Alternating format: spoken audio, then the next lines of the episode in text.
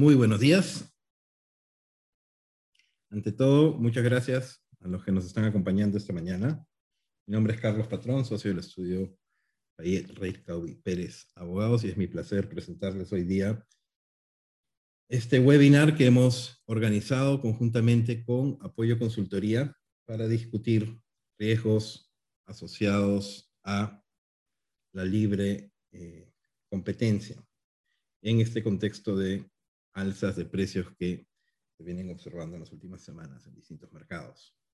Con nosotros está hoy día Vincent Porier, socio de Apoyo Consultoría, y con él vamos a hacer esta pequeña presentación en dos partes. Vamos a hablar primero de los riesgos asociados a las alzas de precios, riesgos teóricos, pero sobre todo prácticos basados en más de 20 años de experiencia eh, local en cómo las autoridades eh, suelen enfocar el análisis de las alzas de precios. Y en una segunda sección más aterrizada en recomendaciones para mitigar estos riesgos. Un poco de housekeeping antes de dar la palabra a Vince para darle inicio al webinar.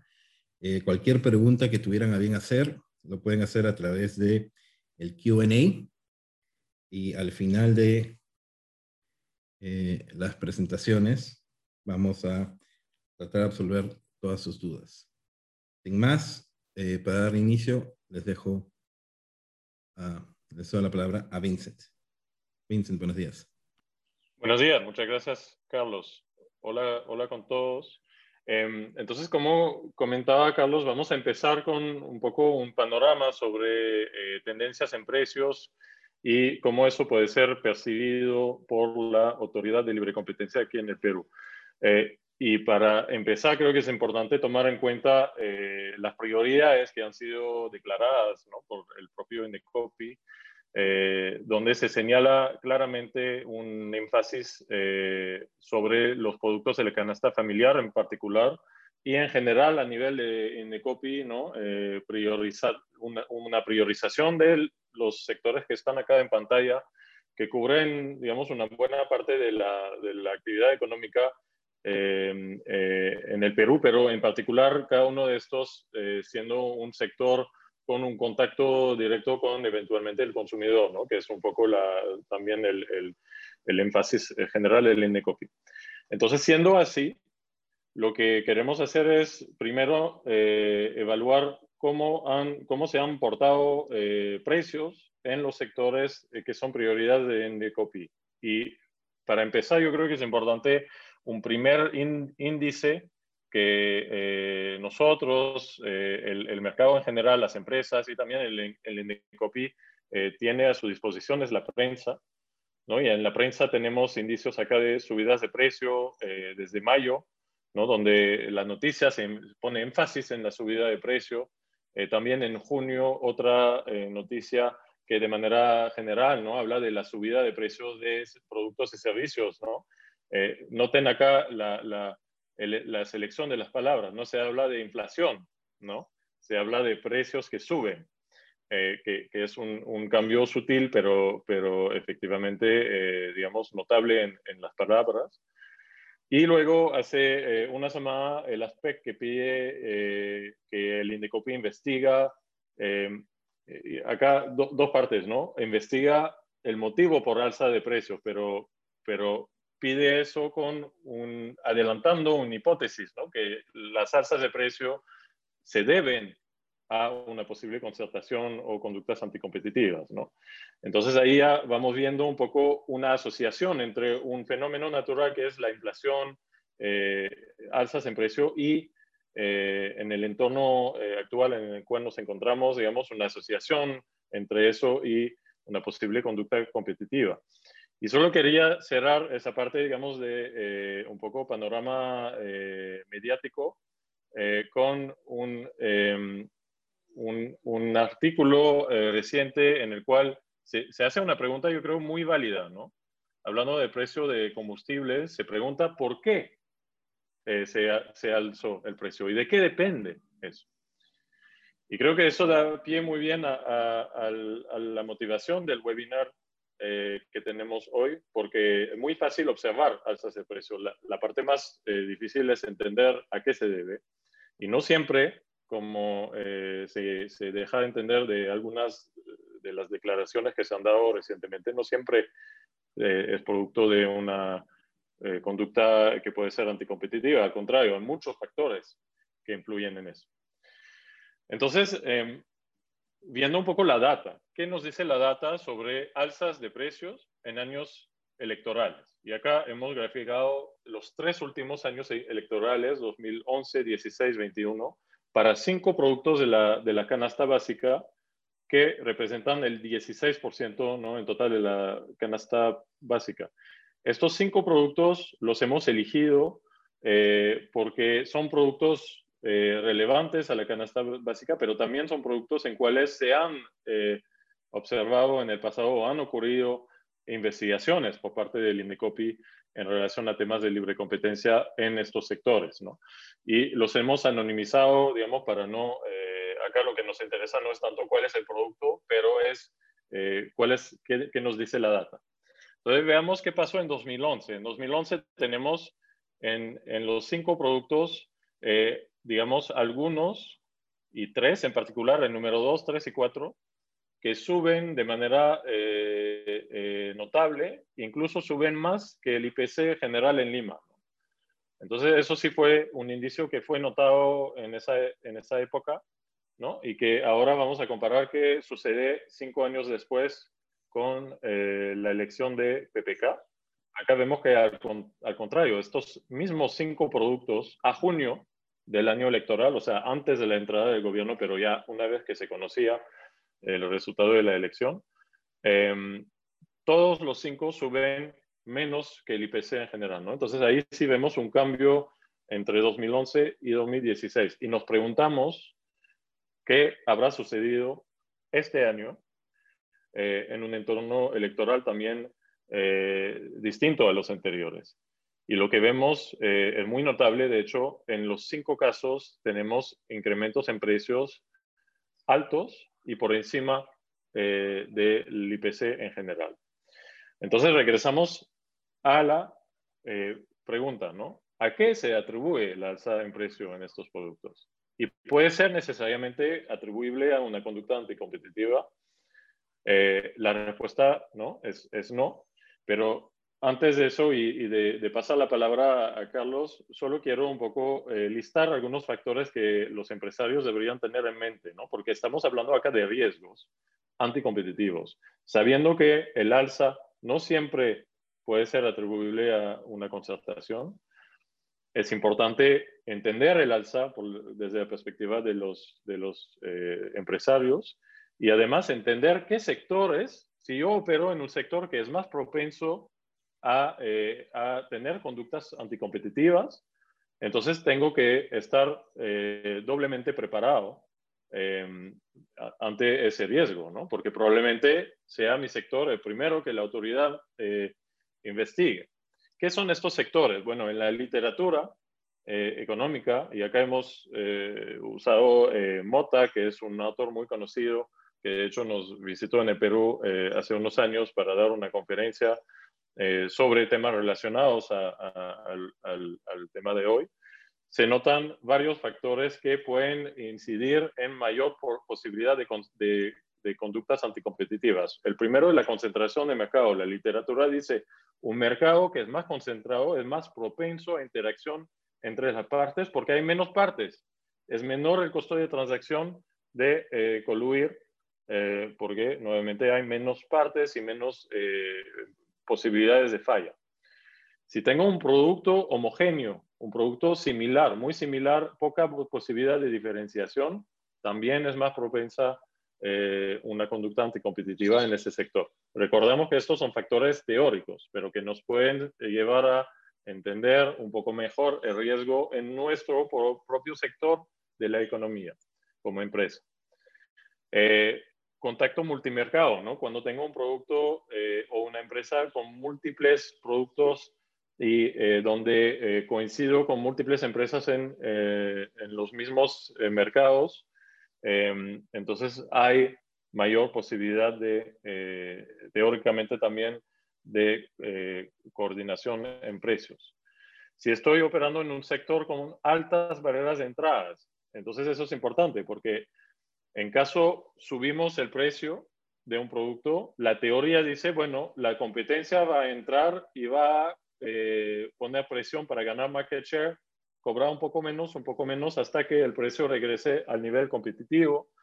Pero si hay altas barreras de entradas, entonces esa dinámica no puede suceder, por ende es más propenso y más rentable eh, la, la, colusión entre las empresas, ¿no? porque se protege naturalmente el eh, margen eh, de ganancia que se puede producir de esa conducta. si también tenemos propiedades cruzadas, ¿no? este vínculo entre empresas, en particular entre distintos eslabones de la cadena de valor, también en teoría hay eh, más eh, eh, propensidad de conductas anticompetitivas y finalmente un mercado donde las compras son pequeñas y frecuentes, también es más propenso porque hay más transacciones, ¿no? Entonces es más fácil detectar desvíos de una posible colusión, ¿no? A través de esas múltiples compras, que sería en un, en un, sector donde las compras se hacen de manera, de manera anual o semestral, ¿no? Con pocas eh, pocas oportunidades de corregir cualquier desviación en el acuerdo. Entonces ahora eh, Carlos va a continuar eh, con la evaluación de los riesgos desde una, una, perspectiva legal.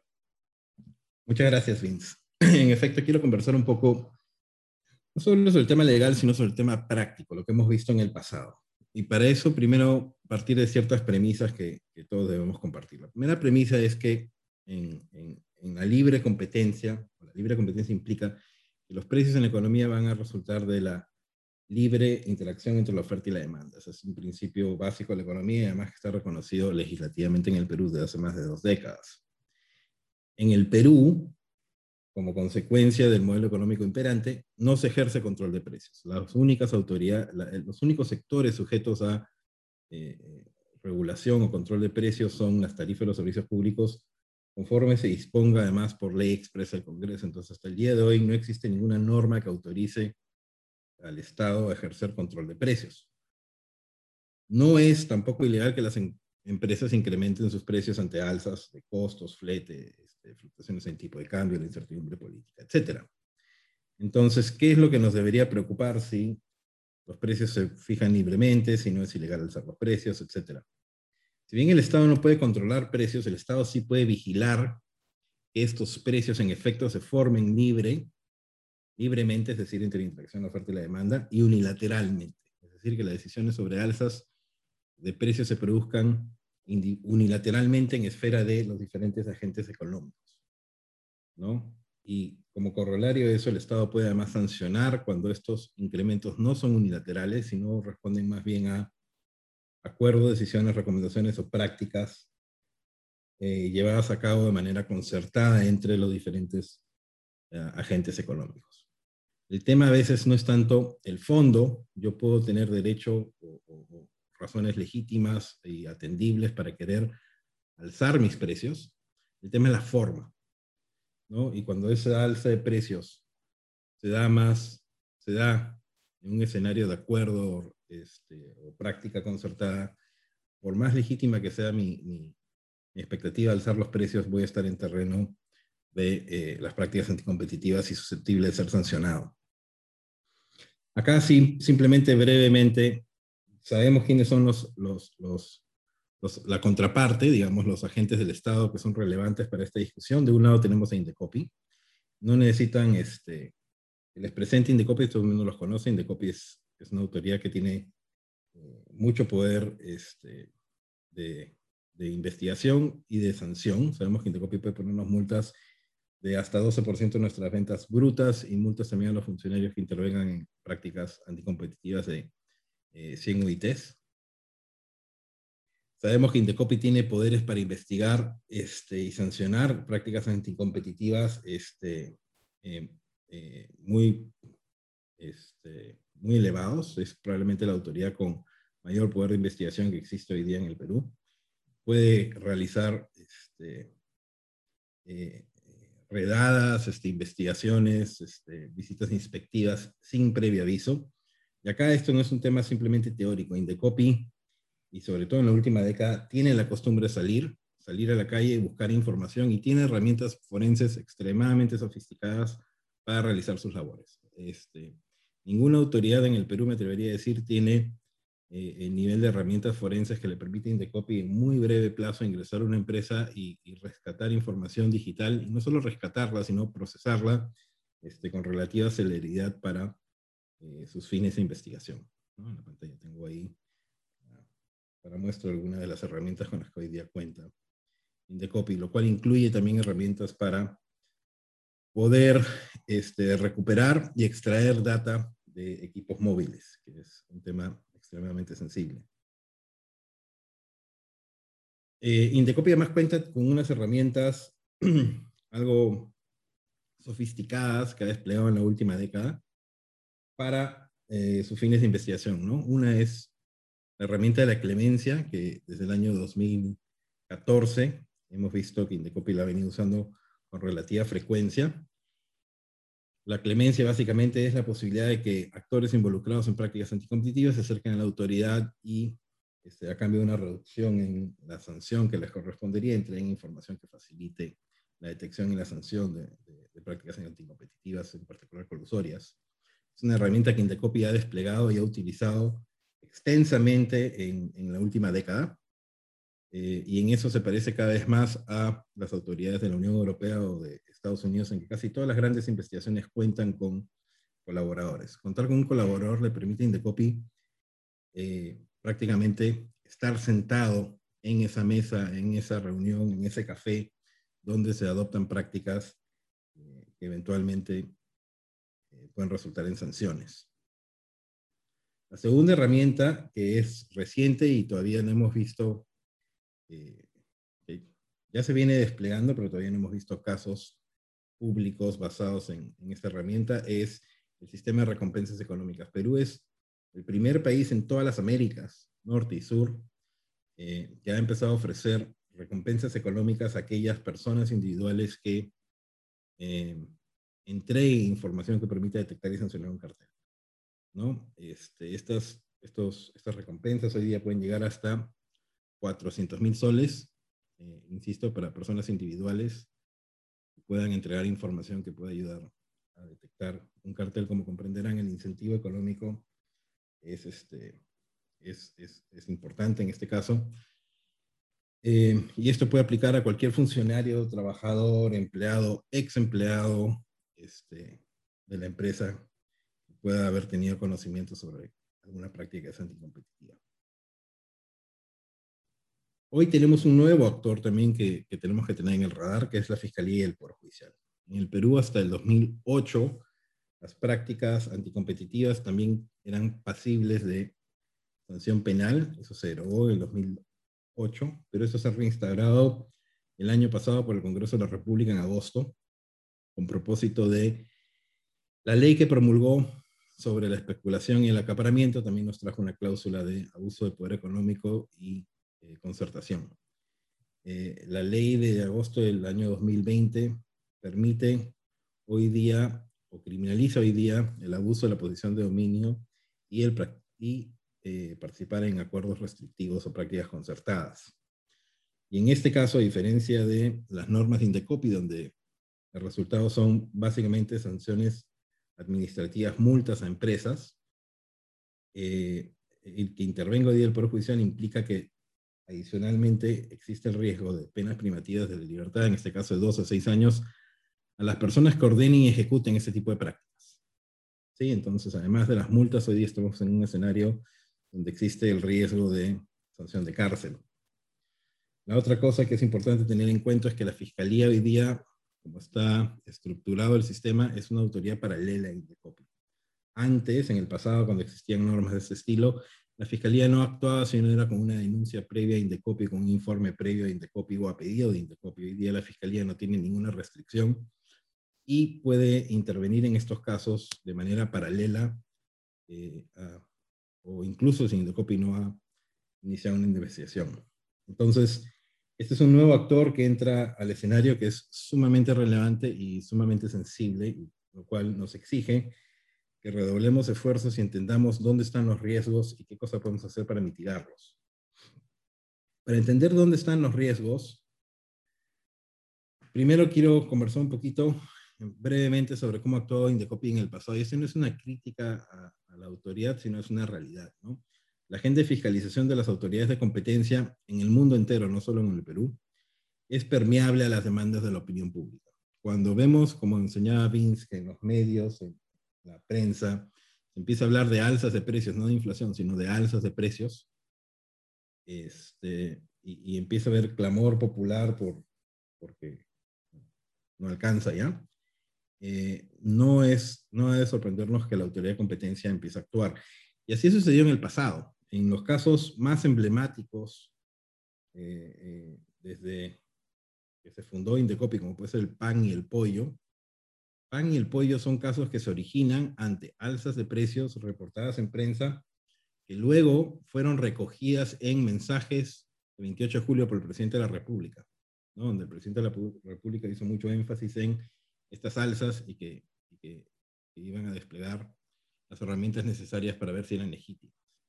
Eh, el discurso del 28 de julio de este año va a ser interesante escucharlo.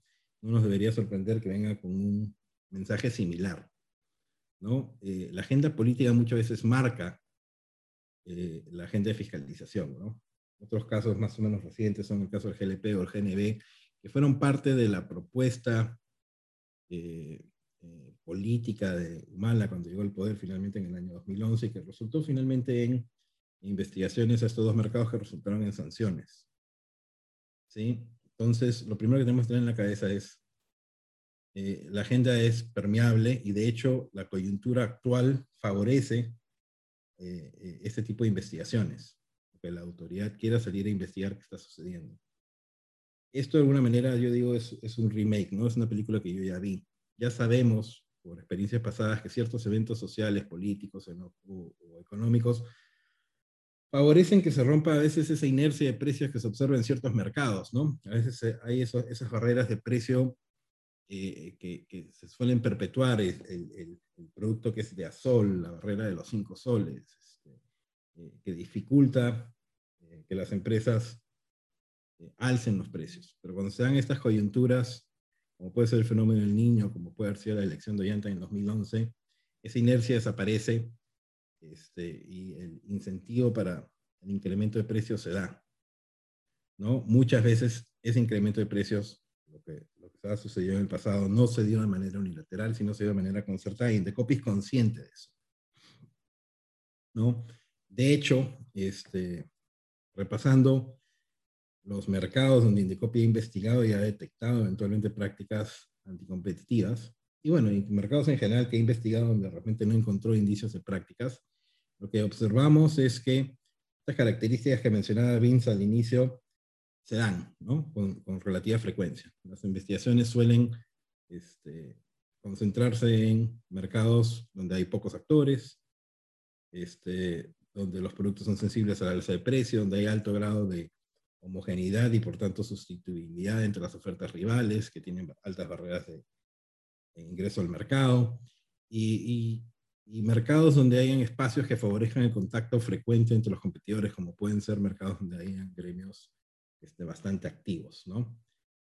La autoridad ya ha actuado en ese tipo de mercados, sobre todo en el caso de sectores sensibles, como va a ser la canasta básica, como van a ser los productos asociados a la epidemia, eh, eh, donde sobre todo cuando encuentra ese tipo de, estructuras que eh, en algunos casos pueden ser este, bastante frecuentes. Cuando actúa, ¿qué es lo que investiga? Bueno, la norma, como les digo, la legislación peruana no prohíbe el alza de precios, no permite el control de precios, pero sí permite investiguemos la forma como se dan. ¿Sí? Lo, lo central acá es investigar si los precios y las condiciones comerciales que se observan en el mercado responden o no a acuerdos, decisiones o prácticas concertadas. Es decir, si son producto de una decisión comercial unilateral o de alguna manera pueden haber sido influidos por coordinaciones entre las diferentes empresas.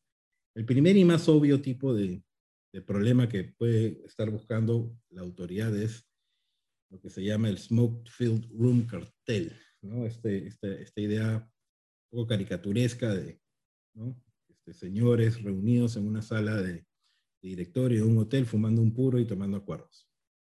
Por muy caricaturesca que parezca, la verdad es que en el contexto de la salsa desde el año 2011, Indecopi encontró casos de estos eh, y sancionó casos de acuerdos tomados a puerta cerrada en hoteles este, o en restaurantes eh, dirigidos a este, alzar los precios. ¿no? Muchas veces las salsas pueden ser legítimas, insisto, yo puedo tener la necesidad por un tema de costos, de fletes, de, de, tipo de cambio, de subir los precios, pero cuando esos precios los subo en este contexto de acuerdos, entro en la zona de peligro y estamos en riesgo. Un poco, este, eh, parece, difícil de creer que este tipo de acuerdos tan, tan, tan burdos se den, pero se dan. Un problema más frecuente quizás es no tan, no tan flagrante, pero más, este, más sutil y por lo mismo más riesgoso. Es cuando se producen las salsas en el contexto de intercambios de información, persiguen reducir la incertidumbre concurrencial. ¿no? Esto es lo que la ley nos habla de acuerdos y de prácticas concertadas, esto es a lo que se refiere por prácticas concertadas. Eh, eh, es frecuente en un contexto alcista que nadie quiere dar el primer paso, o yo no quiero dar el primer paso si no tengo seguridad de que otra persona, el otro también va a dar el, mismo paso, ¿no? Porque este, ha pasado también en algunos casos donde se han observado alzas de precio en sectores sensibles donde el segundo jugador o tercer jugador no siguieron el alza, le quitaron mucho market share al primero que se movió. Nadie quiere perder market share, todos queremos estar seguros si yo subo mi precio que el otro vaya a seguir. Y ahí es donde en, en, en, en el tratar de reducir esa incertidumbre, cómo va a actuar el otro, que se cometen errores. Porque la norma no solo sanciona cuando yo me pongo de acuerdo directamente y elimino la competencia y nos ponemos de acuerdo el precio va a ser 5. La norma también sanciona cuando le bajo esa incertidumbre al mercado, le bajo el volumen a la competencia. Este, la competencia se, se desarrolla en un ambiente de incertidumbre y la incertidumbre es precisamente la que, la que incita a que seamos más competitivos. Pero cuando yo elimino esa incertidumbre, de alguna manera el grado de competencia en los mercados disminuye bajo el volumen a la competencia sin eliminarlo. Entonces, ciertas acciones de levantamiento de información al canal han resultado en el pasado en que se hayan, hayan este, supuestos de prácticas concertadas. Cuando yo salgo a levantar información al canal, lo cual es perfectamente legítimo, es este, parte de la inteligencia comercial, utilizo el canal como un mecanismo para obtengo del canal información sensible o información sobre, sobre fechas, márgenes, precios exactos a los que se va a mover la competencia. Este, la autoría ha encontrado ese tipo de información en el pasado que se levanta con antelación a un alza de precios y, la, y de alguna manera ya conocer esta información me permite a mí tomar mi decisión a sabiendas de lo que va a hacer el otro, ¿no? Se reduce la incertidumbre concurrencial y eso eventualmente nos puede llevar a un escenario de prácticas eh, concertadas que sancionen la autoridad. Esto en, esto, anuncios de alzas de precios, esto hemos observado en, en, mercados este, como puede ser el transporte público, donde las empresas o ciertos gremios anuncian con mucha anticipación las alzas de precios. Las anuncian no solo para informarle a los consumidores, lo anuncian también para que otros se plieguen al alza. Y eso es una especie de, de, de signaling, de señal, ¿no? Cuando yo trato de dar señales al mercado de manera velada para que, el, para que mis competidores me sigan. Esto también se ha observado en el pasado, eh, que ha ocurrido, sobre todo en sectores, como les digo, como transporte, eh, y ha dado lugar a investigaciones por prácticas concertadas, ¿no? Y después hay este otro que es el más frecuente, creo yo, en mi experiencia, que son los contactos casuales.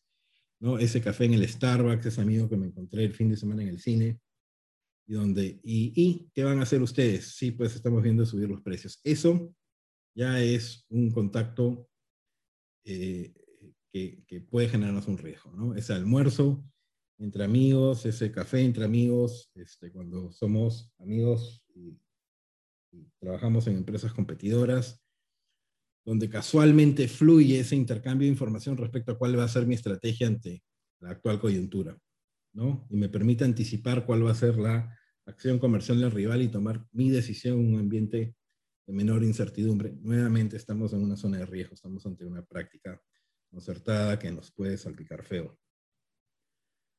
Por último, me quiero referir a una práctica que, se ha visto mucho en, en, los últimos años, que son los acuerdos intermediados por terceros, lo que se conoce como el hub and spoke. Cuando utilizo actores del canal para, de alguna manera, trasladar información a mis competidores y recibir información de mis competidores que de otro modo no nos podemos dar de manera directa.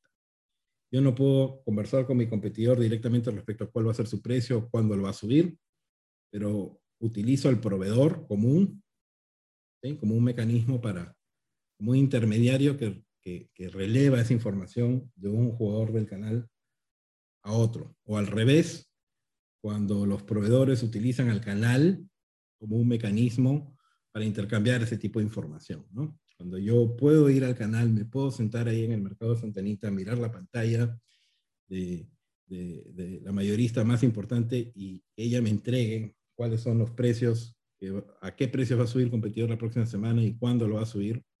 Y a su vez yo permito que ella esa información la maneje y también se la haga llegar a mi competidor, ¿no? Porque no tomo los, los cuidados, los candados necesarios para asegurarme que la información no fluya de alguna manera lo que hago es termino abriendo una ventana para intercambio de información que de otro modo nosotros no podríamos intercambiar de manera directa.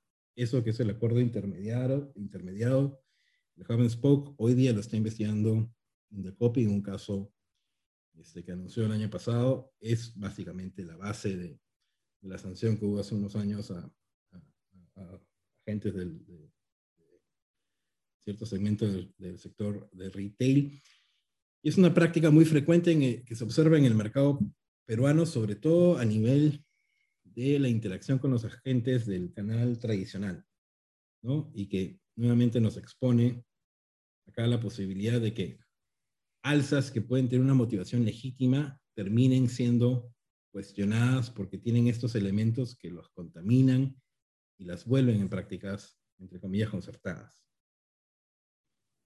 Aquí simplemente les recuerdo que la responsabilidad en caso de acuerdos intermediados por terceros no es solo de las empresas que intercambian información, sino también del intermediario. Aquel que intermedia esa información va a tener la misma responsabilidad en un cártel que las empresas que intercambiaron la información, que se, se sirvieron de él para intercambiar información.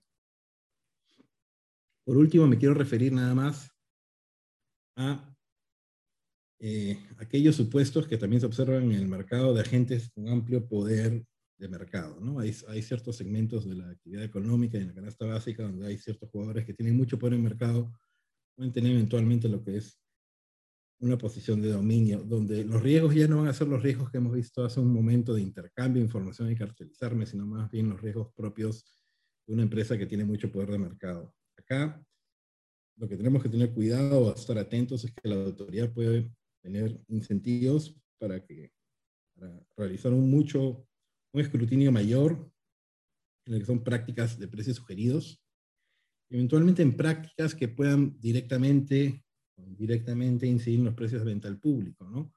Este, la restricción de distribuidores, la organización del canal, puede llevar a que eh, se reduzca de alguna manera la oferta y se le den los precios en un contexto como el actual, puede ser una práctica eh, que levante la ceja de, la autoridad y que pueda meritar este, que, se nos inicie una investigación para entender la motivación detrás de esto.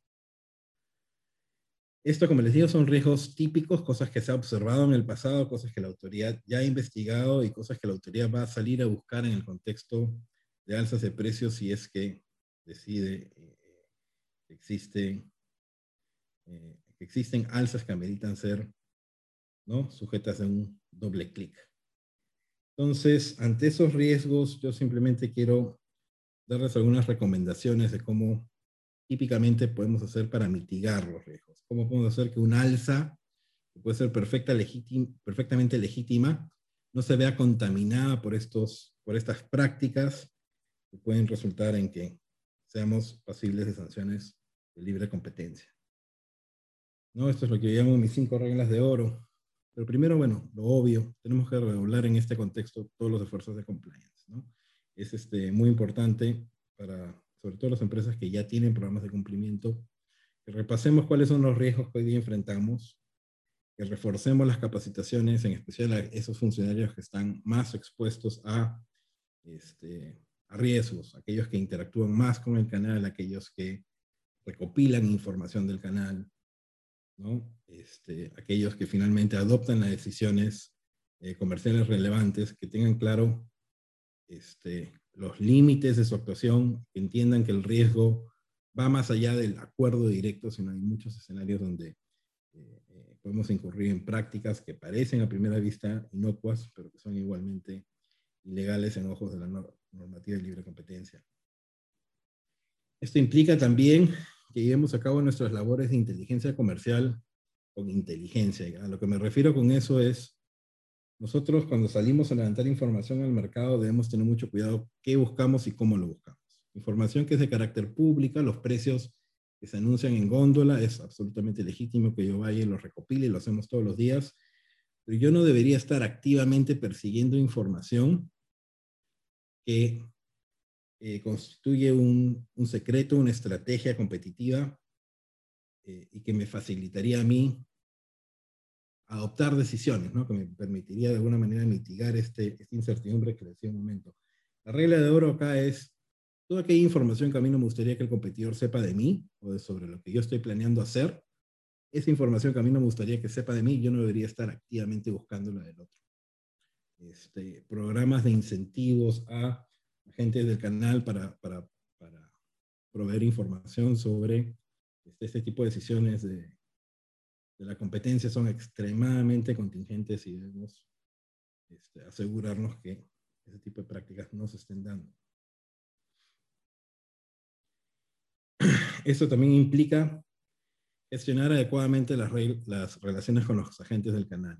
Nuestros protocolos de gestión comercial tienen que estar activados Nuestros agentes comerciales tienen que saber cómo actuar en aquellos casos en los que reciban, sin, sin, sin solicitarlo, información de agentes, de otros agentes del canal, cuando aquel vendedor recibe del distribuidor información respecto a los precios de, de, la competencia, yo tengo que reaccionar ante eso, tengo que tener mis controles, tengo que tener mis protocolos para eh, dar respuesta a ese tipo de, de información no, no solicitada este, y, eliminar la posibilidad de que se entienda que nosotros estamos activamente intercambiando información, por ejemplo, a través de agentes este, comerciales. ¿no? Esto implica una, labor de gestión comercial este, que típicamente se aborda enfatizando ciertos protocolos y con, como les digo, con capacitaciones.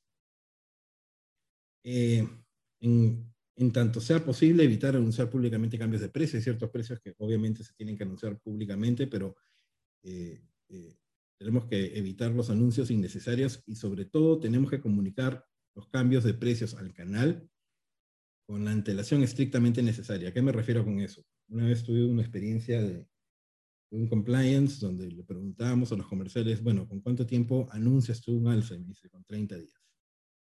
Este, y requieres 30 días, ¿cuántos, ¿cuánto tiempo requiere el canal para prepararse?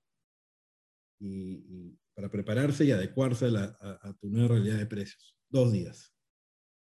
Pero entonces, ¿por qué le das 30 días de, de aviso señal al, al, al, canal? Para que la competencia se entere y se prepare también. Eso, eso ya es contingente. ¿no? Ahí conscientemente puedo estar yo generando un mecanismo para que la información fluya al, al, competidor a través del canal información que yo no podría intercambiar con él de manera ¿no? Nosotros acá tenemos que ser muy cuidadosos y muy celosos en la forma como comunicamos la información al canal. Debemos informarle con la antelación estrictamente necesaria para que el alza de precio este, se pueda producir sin contratiempos.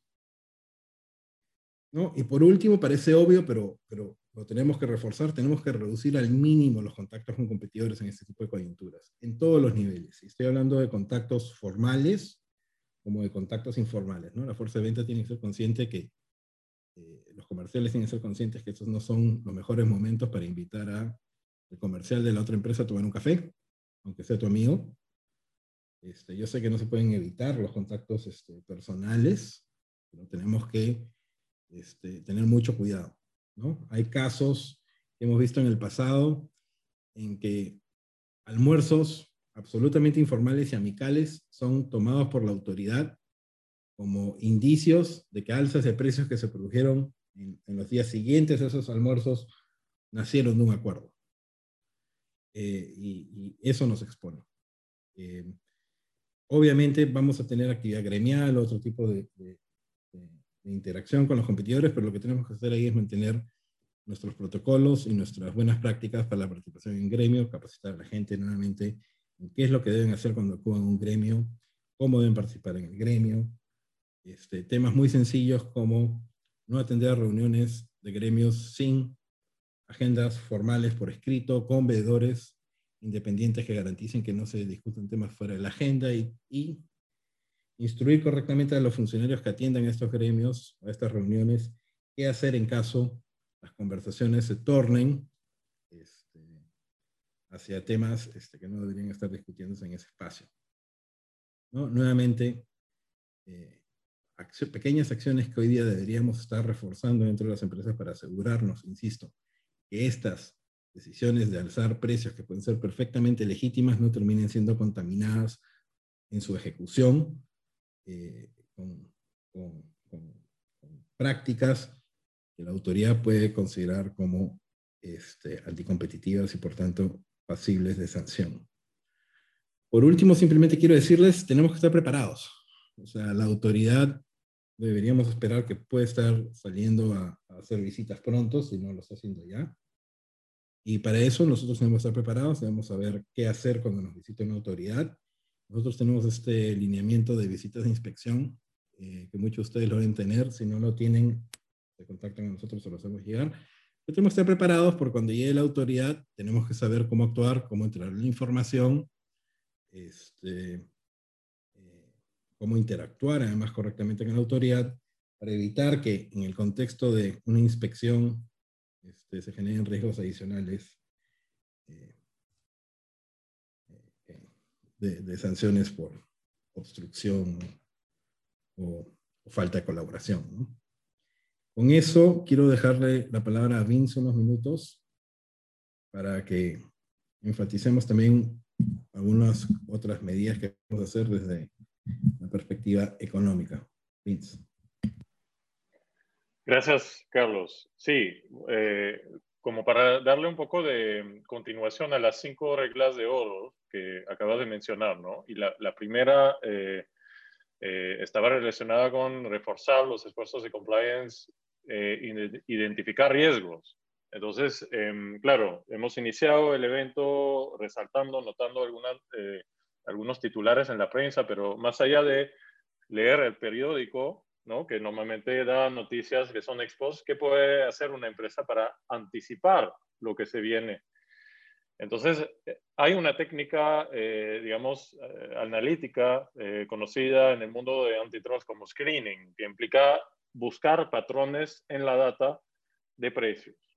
Y eso es una técnica eh, no solo conocida, pero empleada también por las autoridades. Entonces, al replicar el mismo screening, una empresa puede anticipar mucho mejor eh, eh, dónde pueden, digamos, sonar señales de alerta por parte de la autoridad y por ende asegurarse de, de tener su compliance en orden eh, anticipándose al mayor riesgo. ¿no?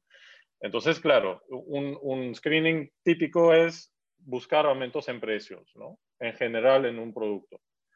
Eh, eso es quizás lo, más simple es lo, y es lo que se suele eh, reportar en la prensa. ¿no? De hecho, los, los, ejemplos que hemos dado identificaban ese tipo de patrón. Pero hay otros patrones, no solo son alzas en precio. Por ejemplo, podemos tener eh, patrones donde hay una disminución, una tendencia negativa en el precio y de un momento esa tendencia se, se para y el precio se mantiene más o menos estable. Normalmente detrás de eso pueden haber explicaciones de negocio, de costos, estrategias, etcétera, pero es otro tipo de patrón que eh, puede eh, generar alertas. Un, patrón muy típico y de hecho que, que, siempre es presente en investigaciones eh, de libre competencia por conductas anticompetitivas es un paralelismo en precio, ¿no? Entonces es importante también no solo ver el mercado en agregado, pero ver en la medida posible basado nuevamente en información pública, ¿no? Todo lo que digo acá es usar información pública para tratar de anticiparnos a los señales de alerta. Entonces, usando información pública sobre los precios de la competencia, eh, yo puedo identificar patrones de, de, como el graficado acá que indican un paralelismo. El paralelismo per se no es eh, ilegal, ¿no? Puede ser natural que una empresa viendo un aumento en precio de su competencia eh, decide que le conviene de manera unilateral también aumentar el precio. Eh, pero nuevamente, conociendo que ese patrón existe, entonces podemos documentar ese aumento en precio. Y eso nos puede servir en una defensa eventualmente si hay una investigación.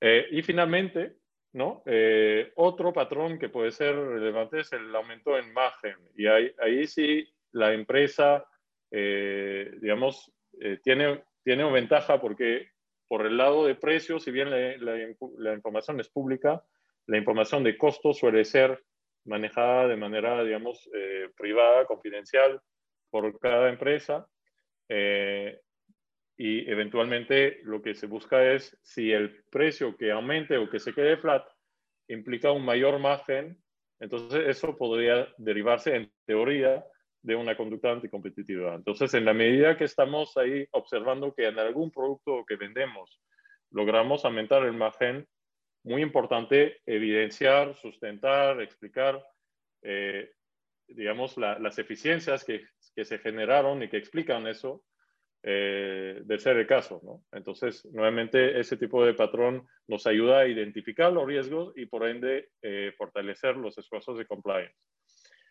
Pero todos estos, eh, digamos, análisis de, de, screening que pueden ser implementados, no solo se parten de información pública, pero buscan o, recogen principalmente el precio de venta al consumidor. Y acá sí hay una gran limitación de ese tipo de análisis, porque el precio de venta al consumidor es un precio, es el último precio en el eslabón de la cadena. Y para entender em, cómo se forma ese precio, es importante entender muy bien la cadena de valor, ¿no? No será secreto que para producir se necesitan insumos, luego hay una distribución mayorista que se puede dar y finalmente el producto termina en el retail para ser comprado por el consumidor. ¿no? Lo importante es que en cada parte de esta cadena eh, se incurren y se definen costos, ¿no? los costos de insumos, obviamente que una vez sumado eh, a, eh, digamos, entre ellos y con un margen de producción se determina un precio de planta eh, y luego con los eh, otros costos, imágenes eh, y fletes, se define un precio mayorista y nuevamente con fletes, margen, un precio de venta al público. Entonces, claro, cuando nosotros hacemos un screening con buscando los patrones que les acabo de presentar, lo que observamos es la parte última. Pero muchas veces la explicación detrás de un alza que se tiene que documentar como finalidad de compliance se encuentra en otras partes del eslabón de la cadena. No solo eso, pero parte de lo que eh, Carlos mencionaba era que las, em, eh, las interacciones entre empresas ¿no? son muy relevantes para temas de compliance. Y acá, ¿no? Lo, cuando decía hay que ser inteligencia comercial con inteligencia, eh, hay que cuidar mucho en cómo se levanta información del mercado. Eh, lo, que, lo que es importante resaltar acá y entender es que el, el precio final de, una, eh, de, un producto de venta es un aspecto que nos interesa en términos de riesgos de libre competencia. Los demás tienen que ver mucho con la interacción entre agentes a lo largo de esta cadena de valor que dibujamos acá. Entonces, algunas recomendaciones aterrizadas, en particular en relación a eh, eh, interacciones a lo largo de la cadena de valor entre empresas, por un lado, que no son vinculadas. ¿no? Es bien importante tener una política de pricing definida con criterios objetivos desde anterior. Y eso es más aún importante si vamos a, una vez salimos al mercado quizás como productor y vamos a interactuar con varios agentes de distribución, mayoristas, eh, eh, minoristas también, es importante tener eh, sustentos objetivos que, que, explican de manera objetiva cualquier diferencia en precio, modificación en precio o cualquier trato diferenciado en los precios. Y cada uno de estos puntos eh, de medidas de mitigación, porque el hecho de tener la definición de la política eh, bien clara, el hecho de tener el sustento, ya es un gran avance para fines de compliance. Pero cada uno de estos puntos se pone más importante aún ya cuando eh, observamos un sector donde hay vinculación entre las empresas de algún, alguna, algún eslabón en particular. Porque ahí la vinculación nos da un desafío adicional, que es de, con estos sustentos objetivos de cualquier cambio en precio o diferenciación en trato, lo que se busca es comprobar de manera anticipada que yo no estoy favoreciendo a la empresa que es mi vinculada, eh, porque eso podría perjudicar a la competencia en, en, el otro eslabón de la cadena. Entonces, cuidando un poco todos estos aspectos, em, tenemos eh, acá varias recomendaciones ¿no? Eh, sumadas a las cinco reglas de oro que Carlos les mencionó, que de hecho son, son bastante, bastante útiles eh, eh, con, finalidad de mitigar riesgos de libre competencia y complementar los esfuerzos de compliance que sí vemos se están dando en varias empresas eh, en el Perú. Entonces, con eso concluye y paso de nuevo la palabra a Carlos. Gracias, Vince. bueno, hemos cumplido con mantener la exposición dentro de la hora que teníamos programada. Eh, si tuvieran alguna pregunta, no veo que se hayan hecho preguntas en el QA. Este, por favor, siéntense libre. Yo sé que el tema ese puede ser un poco sensible para discutir públicamente. Eh, si no, Vince y yo estamos a su disposición para absolver cualquier pregunta que deseen post evento. Solo aprovecho y te pregunto a ti, Vince.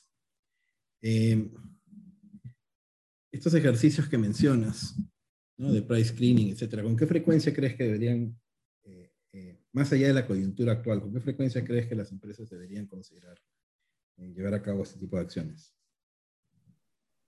Sí, de hecho, a ver, hay restricciones reales sobre la disponibilidad de información. Entonces, la frecuencia responde de manera primaria a qué tan eh, frecuente eh, es la información que es mi fuente de análisis. Entonces, para información eh, publicada mensualmente, y estoy, me estoy refiriendo acá a información pública, ¿no? Entonces, nuevamente, si la información publicada por el INEI sobre las estadísticas de precio es mensual, entonces un screening mensual basado en esta información, de hecho, puede ser automatizado de manera relativamente simple y ahí los, patrones se pueden buscar de manera efectiva. El único desventaja de, esa, de ese screening mensual, digamos, basado en información pública, es que eh, tiene un lag, ¿no? El, el, índice de precio de un mes está publicado un par de meses después, ¿no? De hecho, para este evento nos costó ubicar la información de junio, ¿no? Eh, porque, y, ya somos julio. Entonces ahí eh, eh, esto yo creo que sí es importante como complementarlo con información de la propia empresa cuya frecuencia ya es diaria, ¿no? Cada transacción está documentada em, de, tal manera que se puede eh, identificar riesgos temprano. Y la clave acá es anticiparnos a identificar los riesgos y tomar medidas para mitigarlos de manera anticipada, ¿no? Antes que salga eh, el artículo en, la prensa. De acuerdo. De acuerdo, siempre sano este, prevenir que lamentar. Bueno, a ver. Tenemos una pregunta en el, en el, en el chat sobre las eh, campañas realizadas por, eh, em, con revisión gratuita, descuentos para que los dealers participen. Si estas campañas eh, pueden ser consideradas como una contratación. De acuerdo, veo que es nuestro buen amigo Ramón Curigua. Este, a ver, normalmente cuando estamos hablando de, dealers o dealers autorizados, como puede suceder en, sectores como automóviles u otros, em, eh, las campañas eh, o las promociones, la actividad promocional este, del, dueño de la marca, del productor, eh, no suelen ser considerados este, acuerdos restrictivos. ¿no? Ahí lo que está sucediendo a veces es, es este, eh, lo que los europeos o los americanos llaman el one firm defense, donde en realidad mi agente de venta es una extensión de mi voluntad. Yo lo que estoy haciendo ahí es coordinando de alguna manera este, eh, la actividad entre, entre todos. Son en realidad prácticas eh, verticales y en el caso de las prácticas verticales, porque es, es productor con proveedor, salvo que eh, exista posición de dominio, un supuesto un poco, un poco limitado en, el sector automotriz, por ejemplo, que difícilmente va a ocurrir, salvo que exista posición de dominio, esas prácticas verticales eh, no deberían generarnos el tipo de riesgo que estamos discutiendo hoy día, ¿no?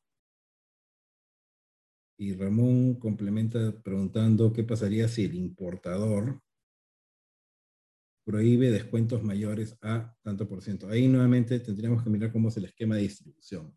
¿no? Si yo soy un importador este, me valgo de agentes de distribución o me valgo de mayoristas, son dos cosas distintas. Cuando yo tengo un agente, cuando alguien actúa por mí, alguien que, que, es un agente de venta mío, tengo mayor grado de, libertad para de alguna manera dictaminar cuáles son las cosas que puedo o no puedo hacer.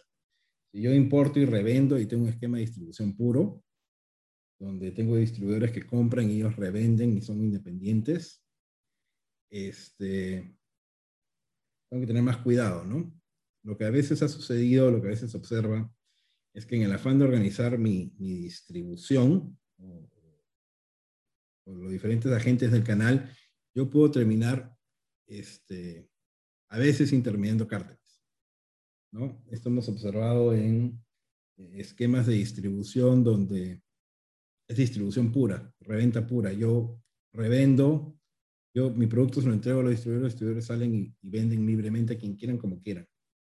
Este, y luego, pleitos que naturalmente se van a dar entre distribuidores en un mercado competitivo son este, mediados o, arbitrados por, por, por, el importador o por la marca, este, que no dictamina generalmente la política comercial de esas empresas. Ahí estamos en una situación distinta, ¿no? Pero esto es un tema casuístico, lo teníamos que ver caso por caso Eventualmente, el riesgo que, que, estás identificando, Ramón, es un riesgo más asociado a lo que mencionabas un momento de este, prácticas intermediadas, ¿no? Donde, insisto, en el contexto de alzas de precios como están viendo hoy día, es, es, útil darle un doble clic y asegurarnos que, tengamos razones legítimas para hacerlo y que no estemos este, saliéndonos de las reglas de juego establecidas para, dar ese tipo de alzas. Sí, y solo para complementar, ese tipo de, de, práctica eh, es, un, es, una práctica vertical eh, muy similar a lo que se puede conocer en la literatura Retail Price Maintenance, ¿no? donde un productor, por ejemplo, dicta condiciones respecto al precio de venta minorista en otro eslabón de la cadena. ¿no? En ese sentido es una conducta vertical, porque parte de un eslabón a otro y en la, en la ley, digamos, la, la prohibición eh, eventual de ese tipo de conducta es relativa, ¿no? Y depende de varios aspectos que se tienen que ver, como decía Carlos, caso por caso, em, y, y, suelen, suelen ser este, muy bien documentadas en el, en, el, en el, mundo con varios precedentes, pero, pero son más complejas analizadas justamente porque son eh, eh, como decía, dependen de varios factores que eh, influyen sobre la legalidad o no de la, de la práctica. Correcto. A ver, siendo la hora, 10 de la mañana, em, no les queremos robar más de su tiempo, simplemente recordarles, eh, el video y el PPT van a estar disponibles para todos los asistentes y para aquellos que se registraron y no pudieron participar, eh, sin perjuicio lo cual, eh, cualquier duda o pregunta que tengan bien, ah, que, quisieran que se les responda, este, Vincent y yo estamos a su disposición, los datos de contacto los conocen. Y nuevamente simplemente agradecerles por su tiempo esta mañana, sabemos que están todos muy ocupados en esta coyuntura este, y agradecemos su atención y quedamos a su disposición para cualquier cosa que necesiten. ¿Tú, Vince, algo más? Muchas gracias. Ok, muchas gracias a todos y con eso damos formalmente cerrado el webinar de esta mañana. Gracias a todos.